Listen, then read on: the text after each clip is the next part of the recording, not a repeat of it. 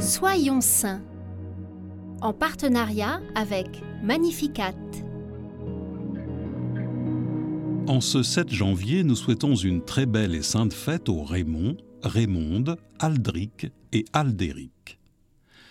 Nous découvrons ensemble ce matin Saint Joseph Tuan, né au début du XIXe siècle.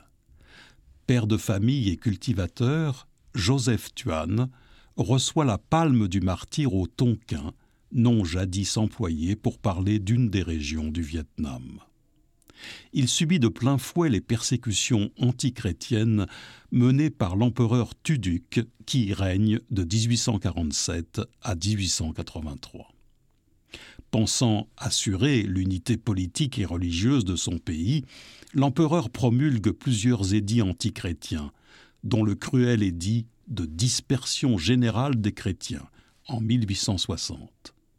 Les villages chrétiens devaient être rasés, leurs habitants dispersés dans les villages païens et les familles soigneusement éparpillées.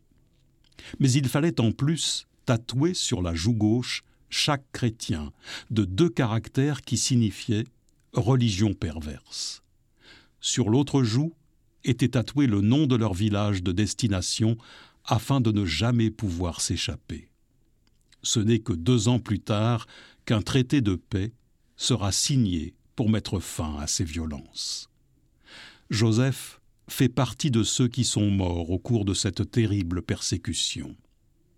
Il a 36 ans lorsqu'il est arrêté et conduit dans un cachot à Hanbai. Il vient d'être dénoncé par le fils d'une mourante à qui il vient d'administrer les derniers sacrements. Après un an et demi d'incarcération, il est sommé de renier sa foi en piétinant publiquement la croix. Mais tout au contraire, après s'être recueilli, il s'agenouille pour prier devant le crucifix. Cette prière le condamne, séance tenante, à être décapité en 1862. Seigneur Jésus, à l'instar de Saint Joseph Tuan, de nombreux martyrs ont versé leur sang pour ta sainte croix. Comble-nous d'un amour toujours plus grand pour le mystère de ta passion.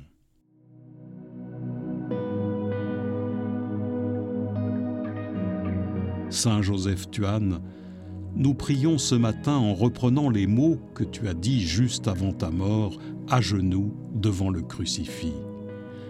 Je te remercie de tout cœur, mon Seigneur, pour ton immense amour et ta généreuse miséricorde, toi qui es ma force et mon soutien.